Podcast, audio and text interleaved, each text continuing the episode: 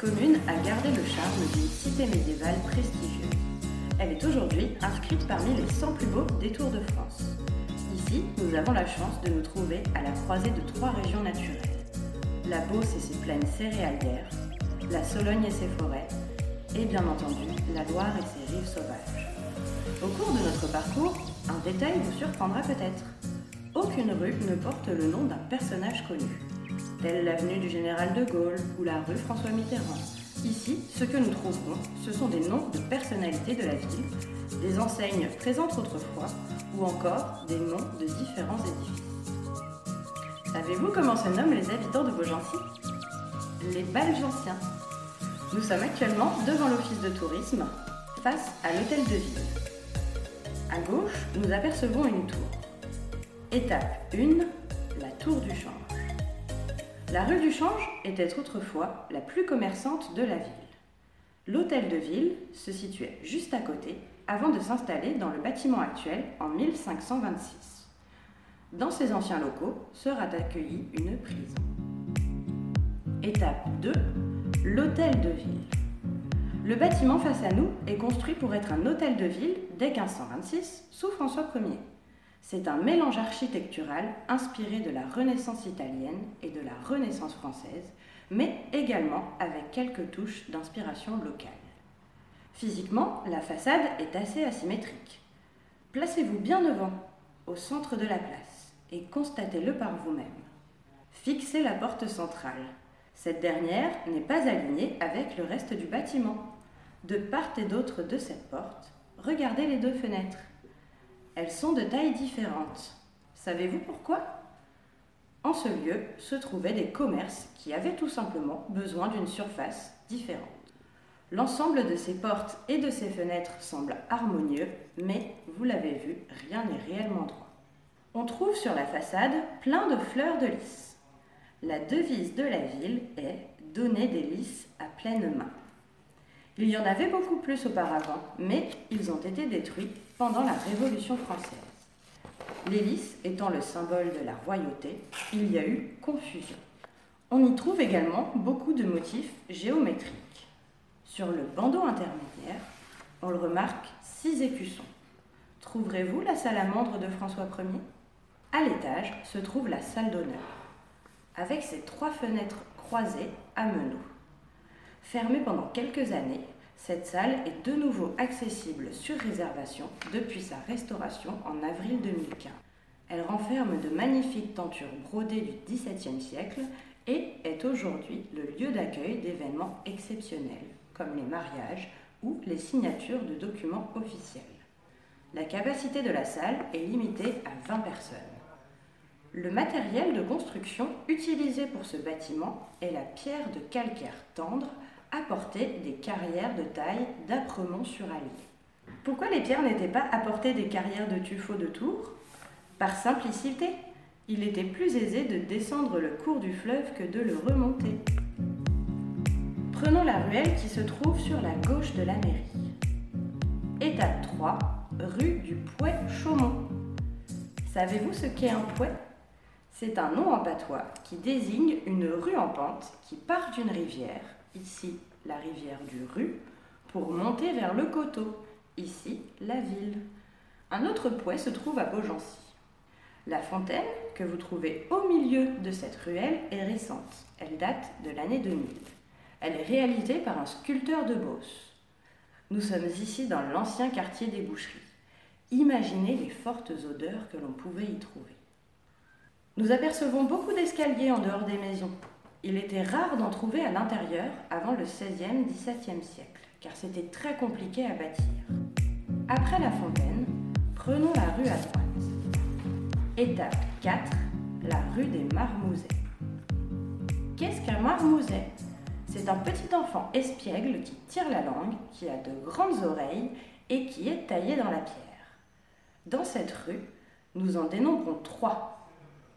Parcourez-la pour les trouver. Le premier, le plus récent, date de 1970.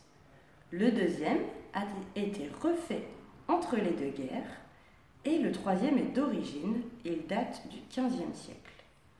Dans cette rue, les maisons datent principalement de cette période. Elles étaient nombreuses à avoir des fenêtres à meneaux, mais beaucoup ont été sciées. Les portes sont si petites car les gens étaient petits, mais également parce qu'elles empêchaient les chevaux de rentrer lors des attaques. Ici, il faut se promener en levant les yeux. On aperçoit de loin les tours et autres édifices de la ville. Mais il faut également regarder au sol. La ville autorise les balges anciens à fleurir leur trottoir. Prenons à gauche pour regagner la rue du Pont. Étape 5, la rue du Pont. Dans cette rue descend le Rue. Cette rivière, de faible débit, prend sa source à 2,7 km d'ici. C'est une résurgence des nappes phréatiques de Beauce qui prend sa source très exactement à Vernon. Elle alimentait une dizaine de moulins qui sont apparus au XIe siècle et qui sont aujourd'hui des résidences privées. Le Rue débouche en souterrain sur les quais de Loire à gauche du pont. Il faut savoir qu'il a été entièrement recouvert entre les deux guerres mondiales, puis découvert simplement en 2000. À l'angle de la rue nationale et de la rue Porte-Dieu se trouve le moulin du Paluot. Ce moulin est le lieu de naissance de Gaston Coutet, un poète chansonnier bosseron dont nous avons parlé dans l'épisode numéro 1 de cette série. Ce moulin a été démoli au cours du bombardement du 14 juin 1944. Descendons jusqu'à la Loire, au bout de la rue du Pont. Tournons le dos à la rue des Études. Face à nous, observons la voûte Saint-Georges. C'était l'entrée de la première enceinte de la ville, la seule entrée qui nous permettait d'accéder au castrum, qui reliait la rue du Pont et le château. Au-dessus d'elle s'élève la chapelle Saint-Georges du château du Noir. Dans le castrum de la ville de Beaugency, les différents pouvoirs étaient représentés. Au XIe, on trouvait le pouvoir militaire et défensif, avec le donjon nommé à tort Tour César, d'où l'on commandait toute la défense de la citadelle et du pont sur la Loire. On trouvait également le pouvoir religieux, avec une église et un collège de chanoines accolé à l'église, devenu une abbaye au XIIe siècle, ainsi que le pouvoir civil et royal, avec le logis transformé en château au XVe siècle. L'origine de la citadelle fortifiée de Beaugency est attestée par des écrits et des traces archéologiques depuis le Xe. Passons sous la voûte Saint-Georges. Étape numéro 7, le château. Admirez le jardin du château. Reconstitué à l'identique, ce jardin médiéval suspendu est tel que l'on pouvait le connaître à l'époque, grâce au travail formidable de la DRAC, la Direction régionale des affaires culturelles. Elle a fouillé les sols pour trouver des graines et autres traces des variétés de plantes hébergées par les lieux. Vignes et pergolas sont refaites à l'identique d'après les plans trouvés. L'édifice est un superbe exemple de logis seigneurial. Il est successivement la propriété des seigneurs de Beaugency, de la couronne de France, puis des ducs d'Orléans au XIVe, qui en resteront propriétaires jusqu'à la Révolution française. Ensuite, Jean Dunois, dit le bâtard d'Orléans, compagnon d'armes de Jeanne d'Arc, y fait des modifications au XVe pour y réaliser son logis. Il y vécut pendant 17 ans avant que son petit-fils Jean de Longueville le modifie à son tour. Au XIXe, le château servit de dépôt de mendicité. Aujourd'hui, il est malheureusement fermé à la visite. Étape 8. Le donjon, la tour fortifiée dite César. Avant toute explication sur ce donjon, pourquoi est-il nommé la tour César? Nous n'avons aucun argument rationnel, mais c'est certainement car les habitants estimaient que l'édifice était tellement ancien qu'il ne pouvait dater que de l'époque de César. Mais ce n'est pas romain, mais bel et bien roman. Revenons à son histoire. Dans les années 900-1000, les Capétiens de Main-sur-Loire attaquaient et pillaient fréquemment le comté de Blois, dont faisait partie la ville de Beaugency. On construit alors sur une butte cette tour de défense au mur de 2,5 mètres à 4 mètres d'épaisseur et à la hauteur de 36 mètres. On sait que la tour date de cette époque car le bois utilisé pour les poutres des charpentes a été analysé et sa date de coupe est estimée à l'automne 1015. Il n'a pas pu être posé de suite car il y a un temps de séchage, mais cela nous donne une estimation précise. Cette tour est l'une des dernières à avoir été construite en forme carrée. On en trouve une autre non loin d'ici, à Loche. Puis, on s'est aperçu que c'était moins efficace que les tours rondes. Les projectiles ne rebondissent pas pareil. Située dans l'enceinte du castrum, la tour était donc sur une butte. Il faut imaginer que la porte d'entrée était souterraine. La rue qui descend sur la Loire n'existait pas et les marais du rue, juste derrière nous, permettaient d'avoir une vue dégagée sur les ennemis arrivant de main sur main. Jean Dunois, au XVe siècle, y fera percer des fenêtres et aménager le tout sur cinq étages, car il s'y installera pendant la construction de son logis. L'incendie des protestants en 1567 dévastera la toiture. Cette dernière s'écroulera entièrement. En 1840, le bâtiment est vendu à deux propriétaires différents, divisés en lot du haut et en lot du bas. Le propriétaire du bas, avec l'accord d'un certain Prosper Mérimée, un écrivain puis inspecteur général des monuments historiques, met en place des fouilles dans le sol.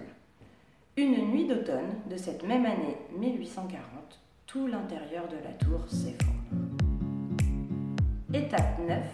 L'église, ancienne abbatiale, Notre-Dame de Beaugency. D'architecture romane locale, c'est un édifice brut, sobre et sombre avec de gros piliers. On trouve ce bâtiment ici depuis la fin du XIe siècle, mais il a été remanié à de nombreux moments. L'hôtel de l'abbaye, situé juste à côté, et le lycée datent eux du XVIIIe siècle. On a dans cette église une particularité, un faux transept. La croix n'est pas réellement réalisée et, comme on ne peut pas l'agrandir, c'était la propriété d'un cire d'un côté et un soubassement de l'autre, on a donc utilisé les côtés existants et des piliers pour donner l'illusion d'un transept. On y trouve peu de sculptures et de gravures, ainsi que peu d'éléments visuels, car c'était une abbaye et non une église les chanoines qui vivaient en ces lieux n'avaient pas besoin d'explications religieuses. Contrairement aux églises paroissiales qui étaient fréquentées par des villageois qui ne savaient pour la plupart ni lire ni écrire et donc auxquels il fallait expliquer par le biais de graphismes l'histoire de la religion. Les vitraux sont assez récents. Ils datent d'après la Seconde Guerre mondiale. On a un chapiteau sculpté au bout à gauche de l'église avec une petite sculpture un homme assez petit qui tient une fronde est une pierre et un homme géant à terre. Il s'agit de l'histoire de David et Goliath. La nef, la partie de l'église qui s'étend de l'entrée jusqu'au chœur, est en bois. En 1567, les protestants brûlent la ville et plus précisément la bibliothèque de l'abbaye. Le feu se propage et détruit la toiture du bâtiment qui s'effondre. 80 ans après, on reconstruit la toiture, très abîmée, sur les ruines de l'ancien édifice, ce qui aujourd'hui donne une impression d'écrasement et d'étroitesse quand nous sommes à l'intérieur. La toiture, qui avait été refaite en bois et qui devait être provisoire, est toujours la même aujourd'hui. L'abbatiale de Beaugency est le lieu d'accueil de différents conciles. Ce sont des assemblées d'évêques portant sur l'ordre et la discipline. En 1152, le roi Louis VII le Jeune, irrité par l'inconduite de son épouse, obtint ici l'annulation de son mariage par prétexte de vague cousinage avec Aliénor d'Aquitaine. Elle était revenue enceinte d'un voyage et comptait bien d'autres frasques. Cette dernière se remaria presque aussitôt avec Henri II de Plantagenet, de 10 ans son cadet, qui était comte d'Anjou et de Touraine, puis duc de Normandie et termina roi d'Angleterre. Descendons la rue de l'Abbaye et rejoignons la Loire. Étape 10, la tour du diable et le pont. Dans cette tour, on dit que le diable s'y trouve. Elle est construite à la fin du XIe siècle et était reliée à l'abbaye. Elle est agrandie ensuite à la Renaissance. Avant la fin du XVIIIe, il faut savoir que la Loire arrivait au pied de cette tour et les quais et le port se trouvaient à la place du parking que vous pouvez observer ci-dessous. Le pont était donc également plus long. Le pont, justement, est l'un des plus vieux et des plus longs sur la Loire. Il mesure 460 mètres de long. On compte 24 arches de formes et de constructions différentes. Il a connu de nombreuses reconstructions, mais des archives confirment son existence au XIVe siècle. Il existe une légende autour de cette construction. Les Belges anciens étaient freinés dans leurs travaux par les crues du fleuve ainsi que par les moyens dont ils disposaient. Un jour, ils se sont donc rassemblés et ont demandé au maire de faciliter leurs tâches en essayant de trouver des solutions. Un homme de la foule se porte volontaire et assure avoir les capacités de bâtir ce pont. Cependant, il demande en échange l'âme de la première personne qui le traversera. Cet homme avait des petites cornes, une queue en trident, une barbichette. Et le lendemain, stupeur, le pont enjambe la Loire. Rusé, le maire et ses habitants envoient un chat en premier sur l'édifice. Il l'incite à traverser. Et arrivé au bout, le chat griffe le diable qui, vexé, part s'enfermer dans sa tour en accusant de trahison les chats de Beaugency. Le Balgencien est courageux et surtout astucieux. Une seconde histoire nous le prouve. Le Balgencien est courageux et surtout astucieux. Une seconde histoire nous le prouve. Pendant la Seconde Guerre mondiale, les Américains bombardaient par avion. Ils ont souhaité attaquer la ville de Beaugency, son viaduc et surtout le pont qui traverse la Loire. Après plusieurs tentatives, dont une qui a quand même fait 86 morts dans le centre-ville, un agriculteur eut l'idée de faire sauter la première arche pour donner l'illusion aux Américains qu'ils ont réussi et pour qu'ils s'écartent de la ville. Ça marche, ils s'enfuient. Observez les platanes face à nous, en bord de Loire. Ils ont près de 150 ans. Nous allons maintenant regagner le centre-ville par la rue de l'Évêché. Observez à gauche la rue du Ravelin. Cette charmante ruelle fleurie passe sous les anciens remparts. Étape 11, la place Saint-Firmin et sa tour. En haut de la rue de l'Évêché, autrefois, nous entrions dans l'église paroissiale qui s'étendait sur l'actuelle place. La tour Saint-Firmin, seul vestige de ce bâtiment religieux, renferme aujourd'hui les cloches du carillon. Trois fois par jour, à 8h10, midi 10 et 19h10, grâce à l'ajout d'une quatrième cloche dans les années 1980, nous pouvons entendre le célèbre carillon du XVe siècle. Ah, mes amis, que reste-t-il à ce dauphin si gentil? Orléans, Beaugency, Notre-Dame de Cléry, Vendôme. En effet, pendant la guerre de Cent Ans, avant l'avènement de Charles VII au trône de France en 1422, le petit roi de Bourges ne possédait plus que ces quelques cités. Revenons à l'histoire de cette église Saint-Firmin. L'entrée se trouvait sous la tour, face à la place. L'édifice a été très abîmé lors de, l'incendie de 1567. Il sera ensuite restauré, mais détruit à nouveau pendant la Révolution. La mairie décide de tout détruire, y compris la tour, mais c'est sans compter sur la détermination des habitants qui la rachetèrent pour la préserver. On sait aujourd'hui qu'il y avait une crypte sous l'église, mais on n'a malheureusement pas exploré ce lieu qui devait être plein de gravats. Si vous levez les yeux, sous la tour Saint-Firmin, vous observerez des trous. Ils servent à sortir les cloches si elles ont besoin d'être réparées et entretenues. Haute de 50 mètres, avec ses 187 marches en pierre qui tournent, d'en haut, la vue est dégagée et sublime sur les trois régions naturelles. Elle est ouverte à de rares occasions, notamment lors des journées du patrimoine.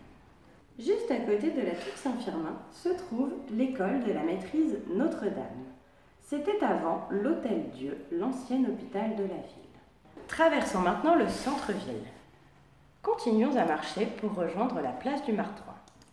Nous passons devant les halles couvertes. Elles datent de 1880 et ce sont des halles de type halles parisiennes.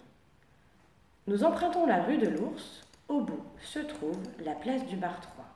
Sur cette place, on peut y observer une statue offerte par la ville de Tanger, dont Beaugency est la ville jumelée. Cette statue date de 1998 et c'est l'œuvre d'un fontainier, sculpteur et d'une fonderie.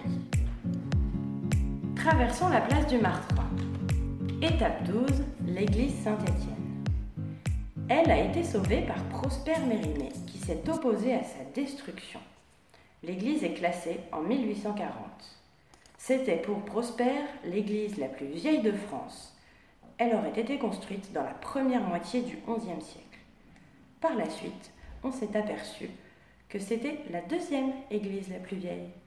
La première est l'oratoire carolingien de Germilly-des-Prés, daté de la fin du IXe siècle.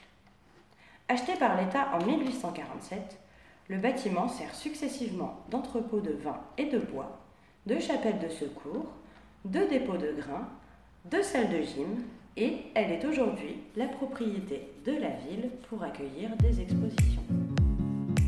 Cette visite est désormais terminée.